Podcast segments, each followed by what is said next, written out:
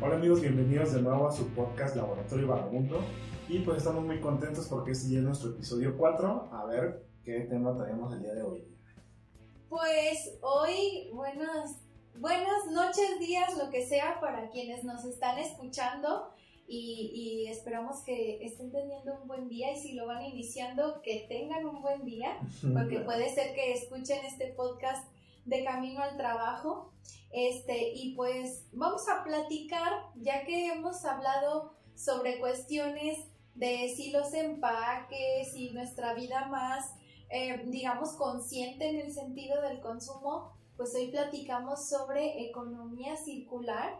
Y, y, ya que traemos a la mesa cosas de economía, que no es nuestro fuerte, pero sí le sabemos a, a, a, lo que tiene que ver con negocios conciencia, pues también vamos a platicar sobre las nenis, porque pues resulta que, que, viendo los podcasts que a nosotros nos gusta escuchar y lo que es tendencia en las redes, pues está esto de las nenis y pues Genaro y yo somos nenis, ya les vamos a platicar. Y entonces vimos pues que hay bastantes nenis de ciencia, lo, lo, hemos platicado de que yo soy parte de la comunidad de científicas mexicanas y ahí hay un día para las nenis, que es el miércoles en el que todas publicamos lo que vendemos, ya sean servicios o productos. Entonces, pues saludos a todas y arrancamos con nuestros temas del día de hoy.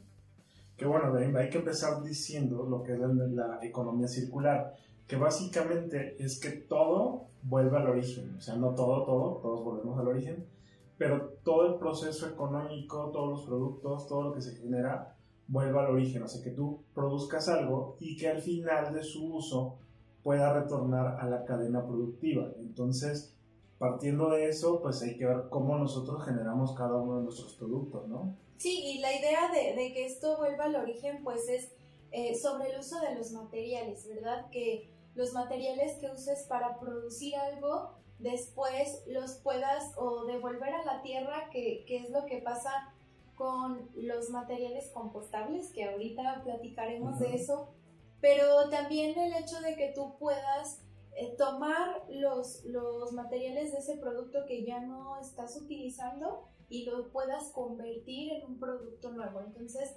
antes todo era economía lineal, pero pues ya vemos en todos lados cómo se acumulan los residuos de, esta economía lineal y entonces por eso ahora se busca hacer un ciclo y, entonces estar pues ah, renovando los materiales que, usamos.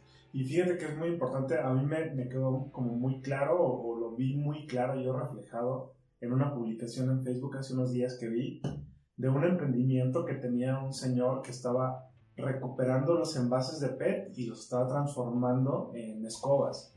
Y me pareció de entrada muy interesante, muy genial. Yo ya había visto que podías poner, por ejemplo, techos como que estuvieran un poquito, te cubrieran un poquito de la luz o que te cubrieran un poquito del agua. Y con los mismos envases de PET que los pudieras hacer techos. Pero ¿cuál es el problema de eso? Es que ese desecho realmente no está diseñado para que fuera un techo o tienes que hacer un proceso o algo que me pareció todavía un poquito más allá, pensar más allá, es que si tú usas ese tipo de productos para barrer el piso, obviamente se va a desgastar. Y algo que no consideramos es que ese desgaste puede generar microplásticos.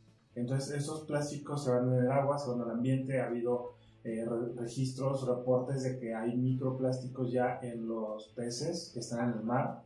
Y pensamos en microplásticos como las bolsas que quedan ahí flotando, pero no, realmente es por el desgaste de la ropa, que casi toda la ropa es sintética ya entonces, todo esto que se va desgastando en la lavadora, en cada uno de estos procesos, se generan microplásticos. Y digo, si lo utilizas ahora para hacer escobas, pues vas a generar microplásticos. Y no es porque el señor esté haciendo mal o lo que, lo esté haciendo a propósito, digo, no, no tiene la culpa, pero sí podríamos empezar a generar esta conciencia desde la divulgación, la importancia de ver qué sucede con esos materiales que tú estás generando, ¿no? Y en este caso me fue muy claro que tú tendrías que empezar a diseñar tus productos tus envases para que al final tengan otro uso, ¿no? Claro, y aquí pues hay muchas cosas que decir, espero no olvidar ninguna, pero la primera es que em, la primera creencia es que esos microplásticos solo vienen de la degradación de productos grandes, pero el asunto también es que mm, a todos, no nada más, eh, eh, se cree que solo a las mujeres, pero todos usamos muchos cosméticos. No, no, cosmético no necesariamente es el maquillaje nada más, sino el shampoo, la crema, el gel. Y resulta que por muchos años muchos de estos cosméticos tenían microplásticos, especialmente, incluso hay todavía los que los tienen. Si, si nosotros compramos una mascarilla, si compramos una cremita exfoliante, pues muchos de estos productos tienen microplásticos. Y el asunto es que, em, pues mucha gente puede decir, ah, sí, los peces, yo ni como pescado porque no me gusta, o al cabo estoy lejos del mar, pero la cosa es que esto ya está bien preocupante en el sentido de que hay estudios incluso de que hay microplásticos en placenta. Entonces, ya, ya no es nada más los peces, ya los humanos también los incluimos en nuestro sistema y para nada eso es benéfico. Entonces, por eso también tenemos que estar pensando en, en los materiales que utilizamos y los productos que consumimos, ¿verdad? y, yo no había pensado en, en, las escobas y es un poco complicado que todo el mundo tenga noción de, de, todos estos datos y por eso es que nosotros eh, hacemos este podcast y, y también eh, impulsamos a, a, los divulgadores a que cuenten estas cosas porque entre más personas se puedan apropiar de ese conocimiento, pues es más fácil que entre todos podamos hacer un cambio y, y, ahí, bueno, otra cosa que, que no sé, quiero que se me pase, pues es que está bien padre que ahora desde la educación también podemos propiciar es, la creatividad para hacer esa economía circular, ¿no? Y ahorita que, que decías de, de, las escobas, pues yo me acordé, tuvimos un tiempo, ahorita lo tenemos un poquito apagado, pero tuvimos un tiempo en que participamos en muchas ferias científicas, teníamos equipos que que participaban en ellas y luego yo fui evaluadora y en algunas de estas ferias encontraba cosas bien interesantes para, para trabajar esta cuestión de la economía circular desde este quién trabajaba con el PET para generar hidrocarburos que luego funcionaran como combustibles. Y luego me pareció muy interesante un, un dispositivo que hicieron unos chicos me parece que eran del CONALEP o de el CONACYT, no, del, del CECIT, este, y, y, ellos hicieron un dispositivo en el que hacían fibras de PET muy delgaditas que, que emulaban a la guata de las almohadas. Entonces la idea ah, era hacer almohadas.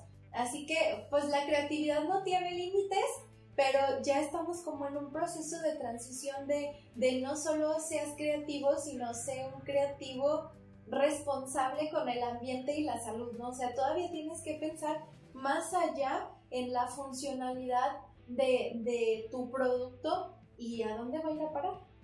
Claro, y el, y el, chiste ahí está en el diseño de los materiales, es decir, no solo en, en qué puedes usar ese material, sino el diseño químico también de los materiales. Es decir, cómo puede hacer que las reacciones químicas que al final lleven a cabo sean más fáciles, sean mejores y tienen mucho que ver también con la energía que se utiliza para cada uno de estos procesos. En, la economía circular, lo importante también es que puedas utilizar energía alternativa en la producción, en el proceso productivo.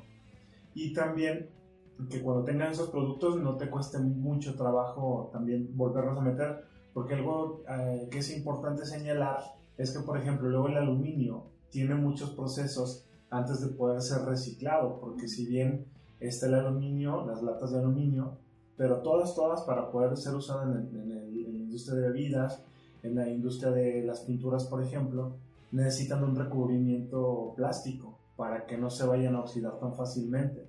Entonces hay que quitarlas primero este recubrimiento plástico, si tienen colorantes, si tienen un montón de cosas, hay que quitarlo, porque si no, cuando vuelven a generar aluminio, tiene muchas impurezas y no se puede utilizar tan fácilmente. Entonces, esto requiere energía que puede ser que al final gastes más en reciclar que en tener uno nuevo.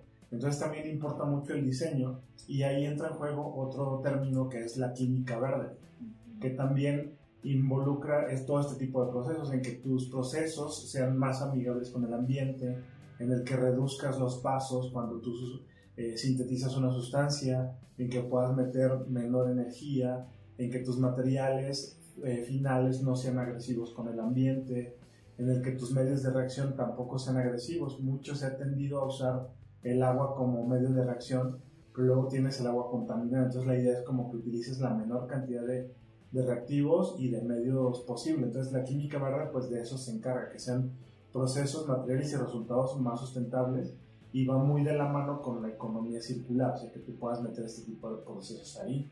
Y bien lo dices, en la educación influye mucho, porque si bien no es criticar al señor de las escobas, o sea, no, no se trata de hacerlo, sino de más bien poder llevar esta información y poderles dar otro punto de vista, estas reflexiones, para que ellos puedan tomar decisiones con sus procesos. Ya pueden decir, bueno, yo a lo mejor puedo hacer otra cosa que no implique la generación de microplásticos, o puedo hacer un emprendimiento con otro tipo de cosas, o quizás lo que tendríamos que hacer es volver a las escobas naturales, ¿no? Porque muchos de los plásticos eh, se mantienen con el tiempo porque son sintéticos. O sea, hay sustancias naturales que duran muchísimo, pero también los sintéticos son más difíciles de degradar. Y yo me acuerdo mucho que cuando estábamos en la casa íbamos a construir un, nuevo cuarto, entonces estábamos removiendo la tierra del piso. Y no sé si ahorita todavía estén, pero hace unos años volvieron a salir las, los doritos pizzerolas. Entonces esos son, son, muy comunes ahorita, la gente los recuerda o, o, los conoce ya como doritos pizzerolas. Pero hubo un tiempo, hace como unos 20 años, yo creo más o menos, que eran pizzerolas únicamente y pues el empaque era muy común, así era verde, como Doritos Pizzerolas, pero verde, verde, con un como espacio transparente para que puedas ver el producto. Y cuando escarbamos, después de como 10 años o después de como 15 años, salió el empaque de las pizzerolas y yo recuerdo, oye, pues antes existían las pizzerolas y ahora ya son Doritos Pizzerolas. Entonces imagínate cuánto puede durar los plásticos aún enterrado, aún mojándose, aún como intentándose degradar. Entonces la importancia de diseñar estos nuevos empaques que ya se está dando mucho, que luego ya muchos son de cartón o de cartón reciclado. Entonces también eso importa mucho, ¿no? También ver que luego las que dicen bolsas oxo biodegradable, pues el nombre importa mucho, porque a lo mejor ese oxo requiere procesos de oxidación más complejos. Si es biodegradable, completamente biodegradable, ¿en cuánto tiempo? O sea, ese Oxo no es de la tienda, es, es del proceso. Es del proceso, o sea, Oxo con una X. O sea, no, no que vas a ir al Oxo y lo van a degradar, ¿no? Ajá. Si nos dicen oxo, oxo, biodegradable, significa que necesita un proceso más para que las eh, bacterias que están en el piso lo puedan degradar. Ya. O sea, eso también es como un, un gancho para que tú digas, ah, sí es biodegradable, pero no tan biodegradable como dice. Y luego muchas veces biodegradable, pero en un paso de 10 años o 15 años, cuando la idea es que lo más pronto posible, porque también afecta en muchos procesos de absorción de agua y un montón de cosas que luego salen de nuestra eh, percepción en ese momento, así que también todo ese tipo de cosas son las que hay que analizar. Y no es que tengamos que ser expertos, sino que también algo que es importante es como en tu proceso, tú tendrías que hacer un análisis de este tipo, que yo me acuerdo mucho hace unos meses platicaba con Álvaro, que por ahí tiene un emprendimiento en Inglaterra, que ya llegó a México y también pues en ese caso es Nemi de la ciencia, de cosmética, y todos sus productos son compostables, o sea, todos sus empaques son compostables, no tiene empaques plásticos.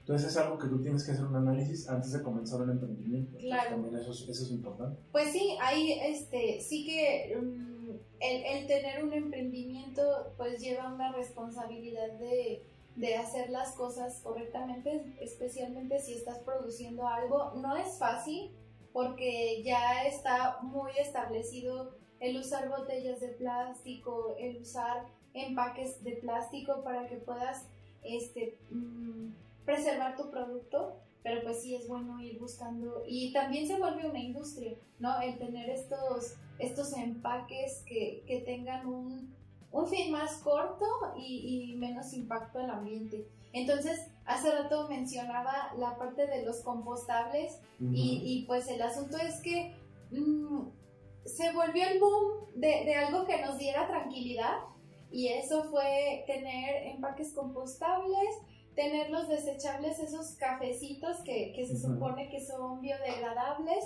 y cambiar las bolsas de plástico por bolsas de papel. Pero los estudios dicen, una, si no, si no haces la composta, pues entonces no estás favoreciendo el proceso de esos materiales. Dos, hay por ahí rumores, yo no he leído nada al respecto, pero si alguien sabe, le invito a que nos comente de que realmente no son materiales biodegradables los de los desechables, sino que ya los están pintando, porque como ya se nos instaló esa idea de que lo cafecito es biodegradable, pues entonces por ahí puede ir, ¿no? Entonces, em, pues ahí hay que tener cuidado. Y luego la otra, la bolsa de papel también contamina, también son árboles, también lleva un proceso. Entonces, bueno, pues, mm, ¿qué hacemos entonces, verdad? Ahí es que es bien importante, pues, tratar de usar los menos empaques ya sé que ya tenemos varios episodios platicando de esto, pero al final es que está la necesidad que hay varias áreas de, conocimiento que llegan a ese punto de, otra vez, a ver, es que el asunto mayor eh, es este eh, uso de, eh, o esta generación de residuos sólidos, ¿no? Hay otros, obviamente, tenemos problemas de contaminación de aire, de contaminación de agua, pero eh, pues para mí es bien importante hablar de los residuos sólidos porque es algo que sí podemos en corto ir mejorando en casa, ¿no? Ya habrá eh, eh, laboratorios de investigación, habrá industrias, habrá iniciativas de gobierno que busquen pues cómo tratar estos otros problemas de contaminación, pero la parte de residuos sólidos sí que la podemos atacar rápido y de forma individual. Claro, y ahí también hay dos cosas que a mí me gustaría recalcar que me parecen muy, muy importantes y una es que en la economía circular no es nada más tú qué haces con tus procesos, cómo le metes química, cómo le metes ciencia a tus procesos, sino también que deben estar integradas políticas públicas, es decir, qué vas a hacer y también estrategias que tú puedes implementar como empresa, como proceso productivo. Es decir, que tú dices, yo genero una, un televisor y que al final de su uso, cuando ya se descomponga, te lo puedo aceptar para usar esas piezas en otro tipo de productos, en otro tipo de aparatos. Yo recuerdo mucho trabajaba con una empresa y hacía unos análisis para em, un recubrimiento de, de, ¿cómo se, de cromado. Y entonces lo que hacía la empresa cuando salían piezas defectuosas es que recuperaba las piezas defectuosas las volvía a separar en sus componentes, volvía a fundir el metal y los volvía a meter a su proceso. Entonces procuraba tener como cero desperdicio. Entonces eso también es muy importante, las estrategias. Y otra cosa que me, se me vino a la mente muy importante es lo mismo de volver, volver al origen. Y es que, eh, por ejemplo, en, hay algunos servicios de turismo sustentable, que así le llaman, y es que todo el proceso que tú haces ahí, todo lo que hacen, tratan de ensuciar lo menos posible ¿Cómo? Pues no teniendo desechables, simplemente, o sea, no es llevarlos biodegradables, sino es no tenemos desechables. Toda el agua la tratamos antes de desecharla al ambiente y se trata con procesos de filtrado natural, o sea, no le meten ningún componente plástico más que algunas tuberías que son necesarias y lo que sí hacen es que inactivan, por ejemplo, los baños no tienen agua, eh, pero lo que hacen es inactivar las heces fecales con cal y con eh, cenizas. Entonces, todo, todo, todo procuran de que sea sustentable, de que sea lo menos contaminante posible y que de todos modos puedas tú dar un servicio. Entonces, lo mismo al volver al origen es cómo podemos nosotros hacer ese tipo de estrategias, pero ya a nivel grande. Eso también algo que importa mucho. Y pues todo esto tiene que ver con la sostenibilidad, sustentabilidad, que es un, un tema muy de boga, que de lo que se trata es de que estemos mejor como sociedad, es decir, el desarrollo social, que también los desarrollemos bien como, como personas, es decir, que no haya como rezagados en la sociedad, no solamente económico, pero también implica el crecimiento económico, pero sobre todo, y es lo que hemos estado hablando en estos últimos momentos, de protección del medio ambiente. Es decir, que crezcamos nosotros bien como personas, que nos sintamos realizados, que estemos realizados, que no haya ninguna situación como de eh, discriminación ni de retraso por cualquier motivo, que podamos subsistir, que tengamos un alimento y comida, perdón, es lo mismo, que tengamos alimento, techo, vivienda, que también es lo mismo, y vestido, ajá, exactamente, entonces de eso se trata, ya algunas otras cuestiones de esparcimiento, eh, pero también proteger el ambiente en el camino, es decir, no podemos desarrollarnos si estamos queriendo creyendo que estamos bien y al mismo tiempo impactando el ambiente. Entonces de esto, eh, la economía circular, la química verde, entra en lo que son los ODS, que tú conoces mucho de los ODS. Ah, los, ODS son los Objetivos del Desarrollo Sostenible, que son unos objetivos que estableció la ONU justamente para poder ir sacando a la sociedad, a los pueblos, de ese rezago que tú mencionas. Entonces, hicieron 17 objetivos, obviamente eh, pues se reunieron varias naciones, había un previo, primero fueron 6 o 7 objetivos antes de que se formalizara la, con la ONU y de que se hiciera el, la Agenda 2030, que fue, ok, tenemos 17 objetivos y queremos cumplirlos para el 2030, ¿no? Entonces, este, a mí me da mucho gusto que las carreras de ingeniería tienen eh, su materia de desarrollo sostenible, que yo he sido maestra por ahí de algunos chicos de ingeniería industrial, de ingeniería civil, y, la idea es, eh, pues veamos esto que, el cómo podemos impactar con nuestra área profesional para tratar de, de, mitigar ese impacto y cómo desde, desde mi área de conocimiento yo puedo abonar para, para ir cumpliendo estos objetivos de desarrollo sostenible. Entonces, pues ya estamos en 2021, faltan 10 años para ver si se cumplieron los objetivos. Ah, cuando estábamos en clase, pues siempre platicábamos que era un problema demasiado complejo y, cada vez que íbamos analizando un, un, objetivo, como que volvíamos a, pero hace falta esto, pero no podemos, o sea, por ejemplo, hay que, eh, uno es como acortar la, la brecha económica, como disminuir la cantidad de personas con pobreza y, y, luego decíamos, sí, pero la educación, sí, pero estas costumbres, ¿no? Entonces es un problema bien complejo que trató de fragmentarse con, con la intención de avanzar, aunque sea pasitos pequeñitos, pero avanzar todos. Y bueno, pues no sé si se van a cumplir para el 2030. A mí se me hace bien difícil porque se requieren cambios de mentalidad de, de una masa y, y, no es fácil pero lo que sí es, es muy bueno es ir dejando semillitas, que es a mí lo que me gusta de las clases, de, de, tener discusiones en nuestros clubes de ciencia o en cualquier momento en que se preste para estas charlas de ir diciendo, mira, pero si haces este pequeño cambio, ya aportaste un poquito y de poquito a poquito, pues entonces puede ser que no para el 2030, pero sí podremos decir, ok, estos son los resultados y ahora vamos a esta Claro, sí, y algo que es importante es que están ahí señalados y a veces con un solo proyecto puedes impactar en varios, pero lo que sí me parece súper, súper eh, de resaltar es que más bien están ahí para que puedan ser visualizados. Porque cuando están así como muy vagos, como que dices, ah, bueno, sí, son esos y ya cumplí. Pero tienes que ver que hay muchos, que hay muchas cosas que mejorar, que hay muchas cosas en las cuales eh, tú puedes generar un aporte y eso me parece súper importante. Y hay algunos en los que la ciencia directamente puede eh, generar un beneficio, como en el cambio climático, como en las energías alternativas o energías eh, renovables. Entonces, pues hay muchas cosas que hacer, pero justo por la semana que entra, que es el 8 de marzo, hay uno que es muy interesante, que es el número 5, y aquí sí ya empiezo con mi acordeón, con mi chuleta, dicen en España es el 5, que es el de igualdad de género. El 8 de marzo se celebra el Día Internacional de la Mujer eh, y lo celebra por las Naciones Unidas. Obviamente hay muchas instituciones que apoyan a las mujeres que no necesariamente están adheridas a los principios de la eh, Organización de las Naciones Unidas, pero que sí hacen un buen trabajo. Sin embargo, las Naciones Unidas impulsan muchas políticas, muchos programas en todo el mundo. Hay cosas que mejorar, hay cosas que luego son, es un poquito criticado, pero que bueno, es un trabajo importante que se está haciendo y al menos está haciendo algo.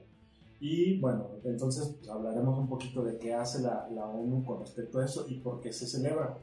Eh, se celebra por las Naciones Unidas desde el, desde el 75 eh, y fue proclamado ya oficialmente en el 77. Tiene sus orígenes en las manifestaciones de mujeres que buscaban el voto. Fue como lo primero por lo que se, eh, se empezó a buscar y hubo varios eh, días en el año que se empezaban a celebrar Y celebrar no se refiere a que te felicito porque eres mujer, sino celebrar conmemorando eso y luchando por ese tipo de Justo cosas. eso quería comentar, o sea, porque yo tengo un conflicto de, de si es realmente una celebración o una conmemoración, y creo que es más una conmemoración. Y luego, bueno, pues hay gente que dice, celebrar, no hay nada que celebrar. y- flores. y- Ándale. Y, pero, pero el punto es que, bueno, es importante recordarlo. claro. Entonces, por eso creo que es más una conmemoración. Este, no, no me digas feliz día de la mujer. Trátame con dignidad. Claro. Eso es lo que yo pediría, ¿no? Porque, este, o sea, ¿de qué gano que me mandes flores si luego me vas a estar discriminando en el trabajo? Y, Claro. y, y lo digo porque lo he vivido, ¿no? Entonces, no es felicidades, no es...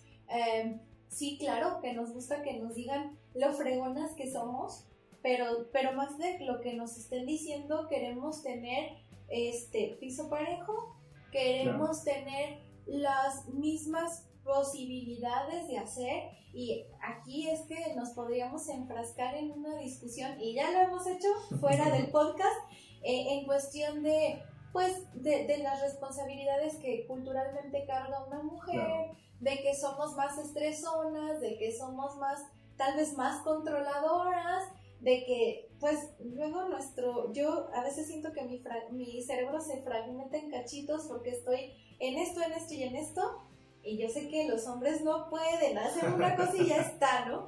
Pero, pero sí hay muchas cosas que reconocer, hay muchas cosas por las que conmemorar y, y sobre todo porque todavía no lo logramos. O sea, sobre todo hay que seguir haciendo hincapié en que hay muchos lugares, hay muchos trabajos que, que no precisamente son de, de la base de la pirámide, ¿no? Que, que se tiene mucha discriminación y que no hay manera de, de, de poder crecer de la misma manera. Justo hoy eh, veía en un curso que estoy tomando números sobre las personas que, que perdieron el trabajo en la pandemia y se hace todo un análisis porque fueron las mujeres, porque las mujeres tuvieron que regresar a su casa a cuidar a sus hijos y bueno, pues hay mucho que hacer y por eso es importante hablar de este Día de la Mujer. Claro, y sobre todo algo que a mí me gustaría recalcar o aportar desde mi perspectiva como hombre, obviamente, es que fisiológicamente y a veces en la manera de ser, podría ser, somos diferentes. Como diferentes somos todos. Sin embargo, esas diferencias han hecho que exista una brecha muy grande entre las condiciones laborales y entre las opciones a las cuales puedes optar como mujer. Entonces lo importante ahí no es decir somos diferentes y ya tenemos que aceptarlos, sino somos diferentes y a partir de eso se tienen que generar políticas públicas para que accedamos a los mismos beneficios. Está declarado que tenemos los mismos derechos, sin embargo, la manera de atacarlos podrían ser distintos, que es lo que se busca, o sea, no que la mujer sea, sea mejor o tenga mejores condiciones, sino que podamos llegar a las mismas situaciones. Y sobre todo empieza por eso, porque antes pues no se tenía derecho al voto, las mujeres no tenían derecho al voto y las condiciones de trabajo eran peores todavía. O sea, si ahorita todavía falta, en, en- en inicios del siglo pasado eran peores y pues no había igualdad de sexos. Las protestas empiezan en 1909 eh, y ya cuando se empieza a conmemorar fue porque en Rusia se, eh, hubo protestas por el derecho al voto. Eh, después eh, de, la, de las guerras hubo muchos eh, soldados muertos, entonces las mujeres rusas empezaron a declararse para tener pan y paz, es decir, los hombres los mandaban a la guerra y las mujeres se quedaban pues solas en casa y entonces había un descontrol social. Entonces lo que buscaban era, oye, ya vamos a estar bien. Entonces empezaron a, a protestar eh, y bueno, entonces empezaron a ver que podían protestar y lo hicieron un 23 de febrero, según el calendario juliano, pero como nosotros llevábamos el, el calendario gregoriano, era el 8 de marzo. Entonces se seleccionó el 8 de marzo eh, para pues, poder celebrarlo ¿no? en, en, 1975, por ahí, en, ese, en esas fechas.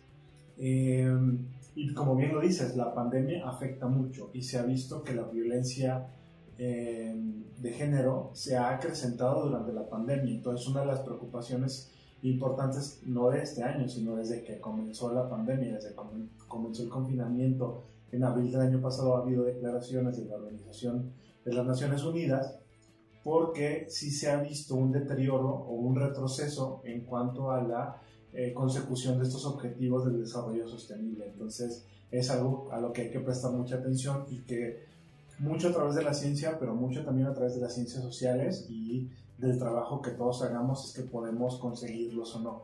Si es una meta muy difícil, bien lo dices, y ojalá podamos conseguirlos. Lo que sí es que la Organización de las Naciones Unidas tiene una sección que es ONU Mujeres, que entonces se dedica a promover la igualdad de género y el empoderamiento de las mujeres, que aquí es algo que ya retomaremos con el caso de las ninis, de las nenis, que somos nenis todas. Entonces hay, hay que ver eso, a mí me, me interesa mucho ver por qué trabaja para que estos ODS en pro de las mujeres se vuelvan una realidad. Que luego pensamos que solamente es en equidad de género, pero que van a afectar en otros ODS, que ya lo veremos. Porque algunas de las organizaciones que trabajan con la Organización de las Naciones Unidas, por ejemplo, la eh, Barfoot College, que está en, India, si no mal recuerdo, pero también está a nivel internacional, ha trabajado con, eh, con algunos gobiernos y en algunos lugares como en África, Asia y América Latina, que hace alfabetización de ciencia y tecnología y está muy enfocado a mujeres. Y no, a veces pensamos, cuando es alfabetización en ciencia y tecnología, que es como volver ingenieras en las universidades a la gente. Lo que hace es como poner pequeñas universidades, pequeños lugares de capacitación para que puedan acceder a ingenierías, pero en lugares alejados, en lugares rurales, que también es importante. Entonces, llegar a esos sitios, como nosotros decimos, eh, llevar la ciencia a todos los rincones es importante y a través de organizaciones como esta es que lo han estado haciendo. Hay en Latinoamérica un emprendimiento social que se llama la laboratoria y está bien padre porque lo que hacen es enseñar a programar a las mujeres y luego este sabiendo programar pueden encontrar un trabajo. Entonces eso está bonito y, y bueno pues hay muchos Mm, muchas iniciativas así, ¿no? Que buscan que, que las mujeres estén en STEM, que, que hagan diferentes actividades y, y, van cambiando un poquito las cosas, este, porque antes pues la ingeniería era para hombres y habían como dos mujeres y se cuestionaba em, sus preferencias sexuales que nada tenía que ver con que supieran ingeniería, pero bueno, pues no, este, cosas culturales, ¿no? Entonces, este, pues está padre el tener estas iniciativas que digan, tú también puedes, ¿no? Y, y aquí pues podríamos hablar de cosas como, es que cuáles juguetes nos regalaron cuando éramos niñas y de qué color nos vestían. Entonces, pues igual, es una cosa compleja que podemos ir atacando desde diferentes partes, pero la idea pues es dejar este mensaje de que puedes hacer lo que te propongas y en parte para eso está esta conmemoración del Día de la Mujer. Sí, porque fíjate que algo que me parece muy interesante es que eh, llevan energía eléctrica a través de energías alternativas a lugares donde están alejados y entonces, según estos datos de la ONU, se ahorran aproximadamente 160 mil litros de queroseno en todos estos lugares.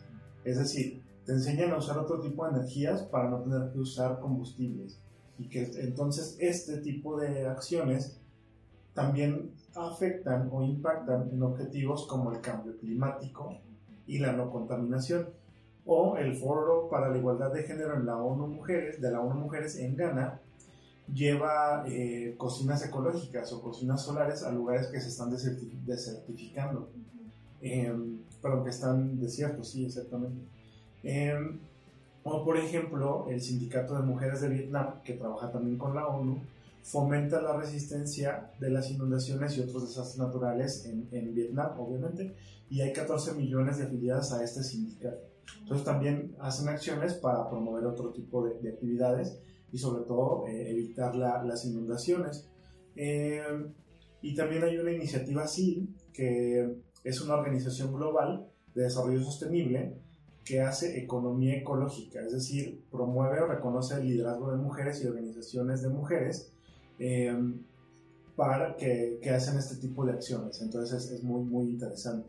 Sí, yo aquí quiero agregar que es que podemos escuchar la ONU y decir, es que la ONU está lejos de mí, yo no he visto ninguna cosa que tenga que ver con ella, pero está bien bonito que en estos tiempos tú puedes crear tu propia comunidad, tú puedes decidir si les quieres mostrar los ODS, si ya los conocen, si, si, se van a mover en, en, un objetivo o si simplemente quieres tener un grupo en el que fomentes la sororidad, que, que la sororidad pues es esta ayuda entre mujeres que es bien bonita. Yo estoy en varios grupos, entré eh, pues a partir de, de, la pandemia, o sea, yo tengo muchas amigas, soy muy afortunada porque tengo amigas además en diferentes lugares, pero estas comunidades además son otra forma de soporte y otra forma de ir entre todas diciendo, ándale, sí se puede, y a ver cómo hago esto, ¿no? Luego hay reuniones, este, eh, estoy en, en, un club que se llama, este, el, Speakers y este, y les recomiendo un podcast que se llama Hola Poderosa, que está muy interesante porque, este, entrevistan a las mujeres que son líderes en sus, eh, en sus se llama? ¿En su ramo? En su ramo, líderes en su ramo, que han emprendido, que han logrado eh, vencer estas cuestiones de, de, la desigualdad este, o de la no equidad de género. Y entonces, este, pues hay una reunión que se llama el Consejo Tribal, y ahí tú llegas y dices, a ver, como que traigo esta idea, pero no la acabo de madurar, ¿qué opinan? ¿No? Y, y es bien padre porque ahí la idea es, no nos juntamos para el chisme, ni nos juntamos para hablar de otras mujeres, sino para ver cómo nos podemos ayudar. Entonces, en estos tiempos está todo puesto para que si tú escuchas esto y dices, ya traigo por ahí esta espinita, pues que vienes tu comunidad en Facebook o es lo más fácil porque ahí puedes hacer un grupo y que entre las personas que quieran, este, pero hasta por, tú puedes en Instagram decir, pues vamos a hacer una reunión por Zoom este día y quien quiera venir, este, y, y pues es, es bien importante esa parte de, de, que tú hagas y no esperes a que algo te venga, porque puede ser que sí esté muy lejos. Sí, sí, y bueno, recordar que mencionamos la ONU porque son los datos como más fiables, pero no, la ONU no es como una institución legal, o sea, sí es legal, pero no es la ley. Es decir, solo emite recomendaciones y emite como em, objetivos que podríamos cumplir y que si tú estás adherido, pues tendrías que Em, ir cumpliendo estos objetivos, aunque no es como te van a sancionar si no lo haces como país. Entonces por eso es que algunas cosas se cumplen, algunas no. Pero también es importante retomarlos porque sí son como un buen punto de partida. Es decir, tú ves que hay objetivos de desarrollo sostenible y dices, bueno, a esos me quiero adherir y entonces hay muchos apoyos para que tú vayas adhiriéndote y vayas centrándote en eso. Y sobre todo que muchas instituciones las están adoptando y entonces tú ya puedes estar como con la misma filosofía que una institución y esta institución te puede apoyar. Entonces por eso es importante retomarlo de la ONU y por eso es que estamos hablando mucho de la ONU Mujeres y sobre todo porque es quien definió esta, esta celebración, esta conmemoración.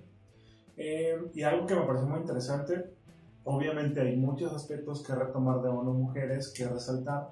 Nos estamos centrando en científicos e innovadores, porque es nuestra área y es este podcast, se trata de ciencia. Y entonces hay una parte que se llama Innovación Mujeres, que es fomente la innovación y el espíritu empresarial y, y fomenta que las innovaciones y tecnologías respondan a las necesidades de las mujeres también. Porque a veces eso perdemos de vista, que la innovación de la tecnología se desarrolla como nada más pensando en alguien y a veces no se desarrolla pensando que también las mujeres lo van a utilizar como los rastrillos, por ejemplo, o sea, y no porque se tengan que rasurar las mujeres, pero las que sí lo hacen y les gusta, pues podrían acceder a ese tipo de cosas o cualquier otra innovación. Espero no me digan que quiero que se rasuren, la verdad es que no, pero sé que lo usan. Pues sí, no, y, y, se agradece tener un rastrillo que no sea de hombre, que sea diseñado para las mujeres, ¿no? Entonces, está padre esta parte de la innovación y, me acuerdo que he visto por ahí que luego hacen estudios este para las mujeres pero ah, los deciden los hombres. Y, y bueno, a ver, no es que no sepan, pero pues también se necesita tener ahí la opinión de una mujer este, para ver cómo se pueden tomar las mejores decisiones. ¿no? Lo he visto, por ejemplo, en salud, este, de algún estudio que iban a hacer de una enfermedad que le daba más a mujeres y trajeron puros hombres al grupo de estudio. Entonces, es, hasta esas cosas necesitamos discutir, desaprender y aprender para que la situación sea mejor para las mujeres. Sí, porque por ejemplo, la última de las eh, legislaciones que ha sucedido en la Ciudad de México es que ya no puedes tener plásticos de un solo uso y hubo por ahí un problema con los tampones. Ah, que entonces ya no los vendían porque eran plásticos de un solo uso o al menos su empaque. Entonces hay un desabasto de tampones porque la política pública fue diseñada de una manera no tan amigable para las mujeres. Entonces ese tipo de cosas también. Y si acaso, pues tú puedes decir, bueno, no voy a hacer plásticos de un solo uso. Entonces el desarrollo tecnológico tiene que estar pensado en esos productos. Así que todo ese tipo de cosas son las que perdemos de vista como hombres y que debían estar metidos. Y aún así, aunque eh, la Ciudad de México tiene una jefa de gobierno, ¿no? Entonces, bueno, hay, hay que prestar atención a ese tipo de cosas.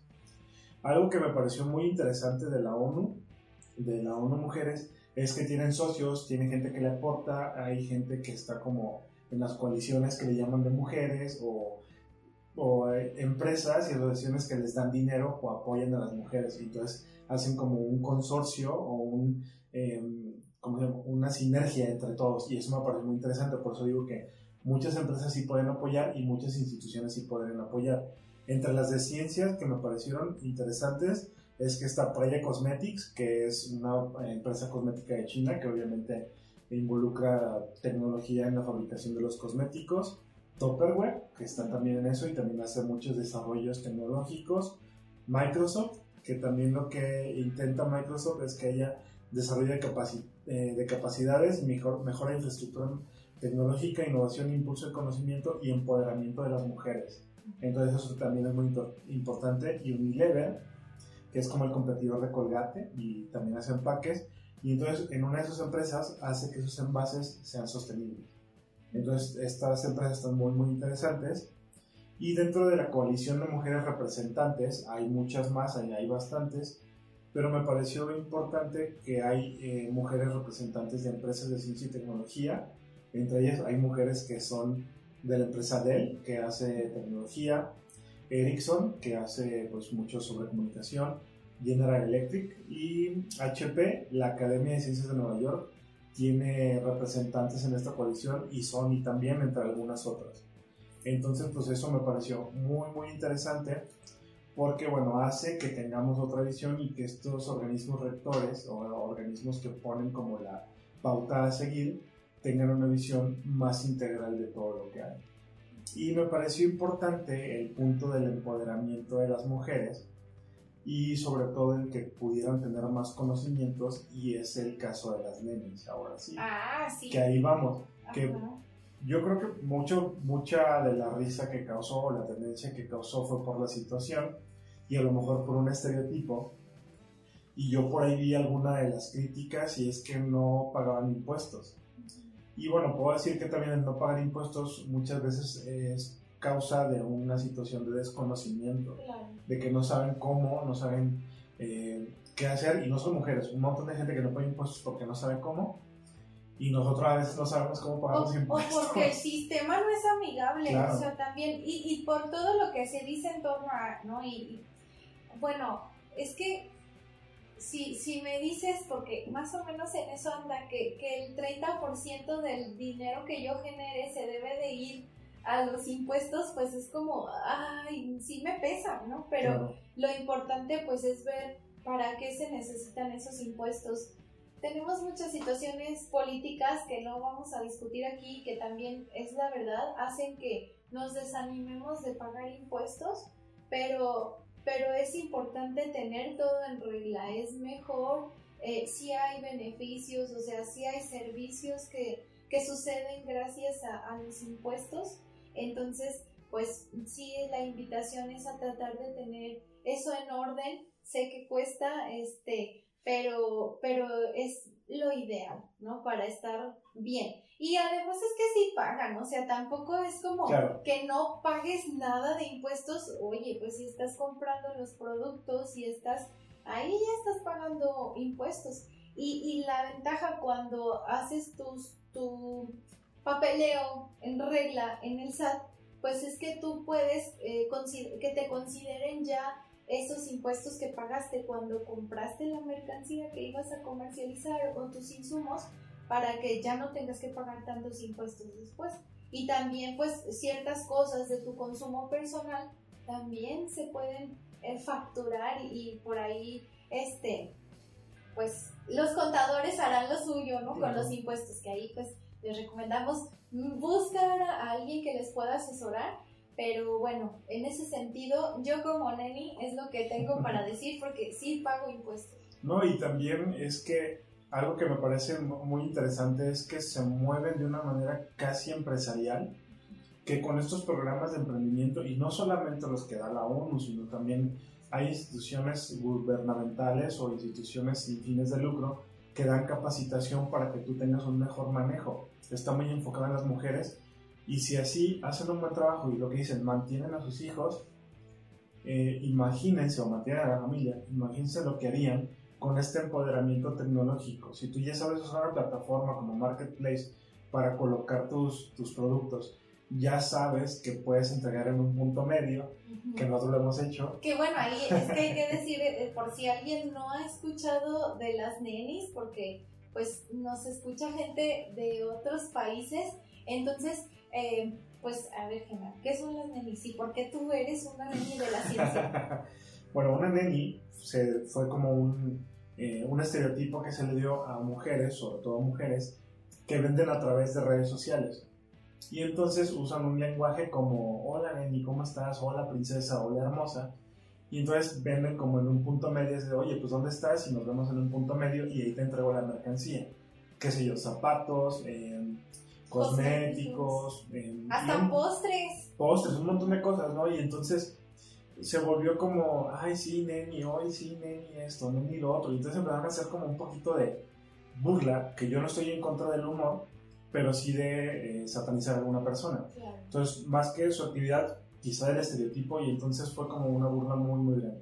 Empezamos a platicar de él y yo, y pues debido a la pandemia, debido al confinamiento, hubo proyectos que se nos cebaron, que no pudimos desarrollar, que tardamos mucho en, en crecer, y entonces pues estábamos en una situación no de precariedad, pero sí de necesidad económica.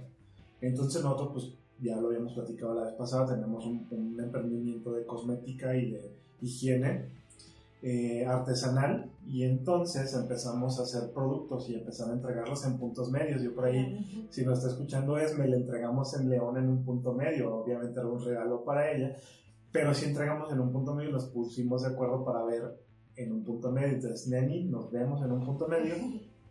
Pero justo eso, o sea, es lo que yo pienso, si ya saben usar todas estas plataformas, saben usar estas estrategias de negociación, estas estrategias de venta, porque encima de decir y decir hermosa es hablar en el lenguaje de tu comprador. Y es como una forma de acercarte, o sea, yo no lo hago, a, mí me gusta nada más llamar a las personas por su nombre, pero, pero conozco personas que sin vender nada llegan y te dicen, hola hermosa, esto, ¿no? O, o aquí donde estamos, pues se usa que te digan, mija, oye, mija, esto. Y, y, ya está, ¿no? O sea, no es con un fin despectivo, tal vez es porque no se acuerdan de tu nombre, tal vez simplemente porque quieren tener como esta cercanía más allá de que pues solo seas una persona conocida. Entonces, bueno, pues para nosotros fue muy interesante eh, escuchar, ver todo lo que había en torno a, ver que a lo mejor sí había quien era como, como a tono de burla, pero había quien era nada más como hasta por hacer un homenaje, ¿no? Y, cuando nosotros empezamos a analizar dijimos, oye, pues nosotros hemos entregado en puntos medios agendas, jabones, shampoos, este, entonces estaba muy interesante esta estructura que, que se ha formado y, y pues cómo se ha abonado a la economía de un lugar, por lo mismo que platicábamos de que pues a lo mejor las personas perdieron su trabajo, pero algo que, que a mí me gusta siempre, que desde que lo leí y dicen que lo dijo Albert Einstein, yo no sé porque lo dice Google, pero es esta parte de que en la crisis surge la creatividad, porque entonces en esta necesidad se ha, ha, surgido muchos grupos donde tú puedes vender,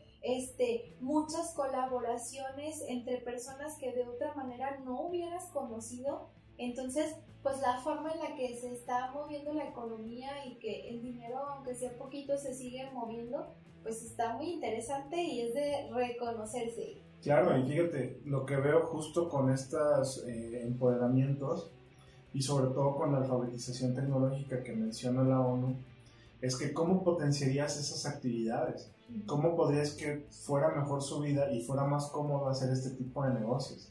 Y no porque tengas que incluirte en un modelo capitalista, porque nosotros también hacemos trueques, ¿no? O sea, necesitamos una cosa y pues también hacemos un trueque, oye, tú me das esto y yo me doy esto que lo necesitamos, y entonces pues vamos cambiando cosas y eso pues te, te saca del modelo capitalista por un momento, aunque sea, aunque vivimos en él, pero te hace tener otra perspectiva de lo que son tus negocios. Entonces tú como mujer, pues con este tipo de acciones, con este tipo de actividades, podrías mejorar bastante. Entonces, pues más que hacer burla es hacer un homenaje y decir que nosotros pues somos nenis de la ciencia. Y, y ahí también quiero decir, o sea, porque para las personas que estamos en la ciencia, también se, se ha abierto un mundo de posibilidades, ¿no? Cuando hay que decirlo y, y, yo pues siempre lo platico, lo escribo, cuando yo decidí hacer un doctorado es porque me veía como profesora investigadora y cuando salí pues vi que no había lugar para todos, este, que había que echarle ahí un poquito más de creatividad, además porque pues tengo una forma de pensar peculiar, soy muy inquieta, me gusta andar aprendiendo cosas, me gusta estar en contacto con más personas y llegó un punto en que yo dije, ay, como que ya no me veo en un laboratorio todo el tiempo, este, luego hicimos aquí nuestro laboratorio para la cosmética, que ahí es donde nos damos gusto haciendo investigaciones y probando fórmulas, pero, pero es importante y por eso es que ahora andamos con que Nemi de la ciencia porque este, pues está bien padre cómo vamos explorando otras, em, otras posibilidades, otros servicios que podemos darle a las personas. Y aquí pues quiero mandarle em, saludos a dos personas. Eh, a Rigo, que tiene su Cake Club y entonces hace postres, pero seguramente les pone ciencia. Y también a Adrián Garfias, él se fue más por asesorar a los investigadores, por asesorar a la gente de ciencia en, en lo que le concernía de sus tareas, ¿no? Como por ejemplo publicar. Pero también ahora pues está asesorando en la parte de los emprendimientos científicos. Entonces, está bien padre y yo quiero invitar a toda la gente de ciencia que, que de repente pues se siente triste, se siente preocupada porque ve que en la academia no hay lugar para todos pues a que piense fuera de la caja, a que vea otros ejemplos, porque hay muchas cosas que se pueden hacer.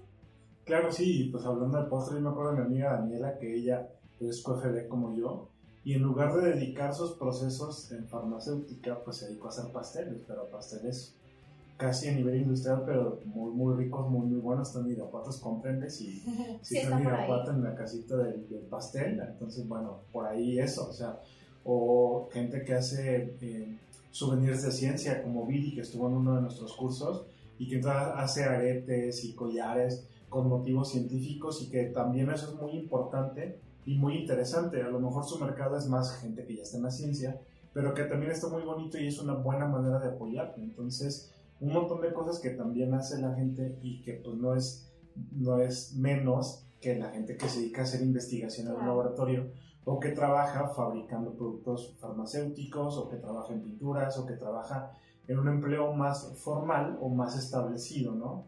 Todos aportamos a la economía y todos pues tenemos algo que abonar a la sociedad. Entonces, pues yo con esta idea, pues creo que podemos cerrar este espacio de las nenis y decir pues que a gusto, ¿no? Y que saludos a todos los que se dedican a este tipo de cosas y que bueno, lo importante ahí es que vayamos mejorando. Claro. Y bueno, pues que, que, quien tiene un emprendimiento, quien se con esta plática se identificó Neni de la ciencia, pues nos ponga en los comentarios de qué se trata su emprendimiento para que otras personas los conozcan. Eso es, es bien padre también ahorita con las redes sociales, que la gente puede conocer tu trabajo, aunque esté a kilómetros de donde tú estás. Entonces, por ahí coméntenos. Y también que lo pongan en el grupo, en el grupo de Facebook de Laboratorio para Todos. Los miércoles ponemos pues todo tipo de emprendimientos de ciencia, entonces si tienes un emprendimiento, pues ahí ya empieza a crecer el grupo, entonces la gente que ve que te dedicas a algo de ciencia y que estás emprendiendo, ahí lo puedes publicar y pues te va a conocer otro tipo de gente, a lo mejor hay grupos más grandes, pero bueno, este es otro público también. Claro, o sea, puedes anunciarte en todos, nosotros anunciamos en todos en los que estamos. Entonces, bueno, pues todos invitados a entrar al Laboratorio para Todos, que es un grupo de eh, Laboratorio Vagabundo, y entonces ahí te vas a enterar de nuestros siguientes cursos, pero también de los emprendimientos que, que tienen otras personas y donde puedes encontrar algo que te sirva o tú anunciar tu emprendimiento. Y si eres divulgador, también te invitamos a que nos escribas porque estamos eh, haciendo una parte de nuestra página web que sería un catálogo de divulgadores sin ningún costo. La idea es que podamos tener una plataforma donde tú puedas revisar qué divulgadores existen y a qué se dedican. Entonces, bueno, también nos puedes escribir para que esté ahí tus, todos tus datos. Entonces, bueno, escríbenos también si eres divulgador. Ahí vamos a tener nuestro catálogo de divulgadores. Entonces, bueno, Ahora queda el libro del día de hoy, de esta semana. Ok, bueno, pues aquí es que podría hablar de libros de emprendimiento y de libros de, medio ambiente, pero bueno, por ahora les cuento sobre el libro Primavera Silenciosa de Rachel Carson, que es un libro que pues se escribió ya hace décadas, me parece que en los 70 este, pero es un libro muy interesante porque Rachel Carson fue la primera mujer o, de las primeras en decir, oigan, pues ya nos dimos gusto usando productos químicos que mejoraban nuestra vida, pero pues hay una consecuencia, ¿no? Y entonces esa, esa consecuencia o eso que ella hablaba era sobre el uso de los pesticidas y los fertilizantes, porque pues ahí hay un tema en el sentido de que hubo más alimentos para todos al inventar estas moléculas, pero pues también hubo impactos ambientales e impactos en la salud. Entonces, habla sobre el DDT, que, que, no sé si sucede en toda Latinoamérica, me gustaría saberlo, pero al menos en México las personas identifican el DDT como repelente de, de cualquier insecto y mi papá incluso nos contaba que a él le pusieron DDT, DDT en la cabeza cuando tenía piojos. Entonces, de que les ponían el DDT, era como ahora lo que conocemos como RAI, y le pusieron una bolsa, y, la idea es pues matar a todos los piojos que tenía en la cabeza, este, pero, pero el asunto es que luego empezó a describirse el, la cuestión toxicológica del uso de estas sustancias, entonces Rachel Carson lo menciona en su libro, hace este llamado a, a, ser más atentos en cuanto al uso de, la química este, y, de las consecuencias que, que digo que puede tener. Entonces, de alguna manera, pues también la podríamos identificar como pues la primer, de las primeras activistas y divulgadoras del medio ambiente, así que invitados todos a conocer el libro Primavera Silenciosa de Rachel Carson. No lo traigo porque lo tengo en electrónico. Entonces tengo también por ahí un tema en si seguir comprando libros físicos o tenerlos electrónicos. Este es algo que me cuestiono mucho, pero bueno, el punto es que puedes acceder a él de manera física o en electrónico y si eres eh, docente de, de cuestiones de sustentabilidad, de impacto ambiental, de química, pues es un texto muy interesante que incluso puedes compartir con tus estudiantes. Y bueno, pues qué interesante y bueno, ya, ya estaremos leyéndolo por ahí. ¿Se puede comprar en Amazon, supongo? Mm, sí, está en, Amazon? en Kindle Amazon. Ok, entonces para los que quieran conseguir el libro en Kindle Amazon, eh, no, son, no tenemos marketing de afiliados, sino ya tendríamos el link ahí. Y si no, les ponemos el link también para que lo puedan sí, conseguir. para que lo encuentren. Ajá. Y bueno, recordarles que nos pueden seguir en nuestras redes sociales. En todas las redes sociales estamos como Laboratorio Vagabundo. Pueden encontrar también en nuestra página web algunos materiales, Eh, va a estar también las notas del podcast, todavía estamos construyéndolo, pero próximamente ya va a estar. Eh, vamos a tener también este catálogo de divulgadores y pues el blog que cada semana sale. Justo esta semana estuvimos a punto de no grabar porque se ha estado yendo la luz como en todos lados, pero esperamos que entre hoy y, entre hoy y mañana que está saliendo el, el podcast ya esté el blog de la semana, entonces por ahí chequenlo también. Si no hay más que agregar, ¿quieres bueno, agregar algo más? Sí, un, otro, otro este, comercial. Ok. Si están escuchando este podcast antes del 9 de marzo del 2021, pues voy a dar un webinar con respecto a eh, aspectos a tomar en cuenta en la cosmética artesanal. ¿Por qué? Porque pues está muy de moda, es un emprendimiento muy bueno para las nenis de la ciencia, pero es importante saber dónde buscar, que, que tenga un fundamento científico, que tus productos sean de calidad y se los puedas compartir a tus clientes. Entonces, pues voy a ahora aprovechar mis conocimientos en esa área para compartirlos con las demás personas. Entonces, si estás escuchando esto antes del 9, por ahí en la página del Laboratorio Vagabundo está el link para el registro. Si lo escuchas después, es muy probable que está por ahí ya para que lo puedas seguir a tu tiempo. Pero si no lo encuentras, pues mándanos un mensaje para poderte facilitar la grabación. Y también se va a explicar en este webinar la parte de eh, adaptación a proyectos educativos de estas estrategias de cosmética artesanal. Hay que, por ahí mencionamos del curso de cosmética artesanal, que pues es con la forma en que nosotros podemos seguir haciendo este podcast, y decidimos que es un buen momento para abrir esta sección educativa en este curso. Entonces, si eres maestro, si eres profesor de ciencias, de desarrollo sostenible, si eres eh, del área de materiales, pues te podría interesar porque a partir de la cosmética vamos a tener secciones en cada módulo de cómo adaptar esto a cuestiones educativas. Entonces, bueno, por ahí toda la información en nuestra página web. Si se te hace difícil seguirlo, nuestra página web es labvsteam.com. Si se te hace difícil seguirlo, en nuestra página de Facebook, en nuestra cuenta de Instagram, vas a encontrar todos los detalles. Entonces, bueno, busca el curso y vamos a tener esta parte educativa que nos emociona mucho porque decidimos que es una, un buen plus para todos los maestros. Muy bien, pues entonces ahora sí nos despedimos. Muchas gracias a los que estuvieron hasta este momento y pues esperamos por ahí conocer su retroalimentación sobre este podcast que hacemos con mucho cariño. Y bueno, si no hay más que agregar, nos escuchamos la próxima semana. Hasta luego.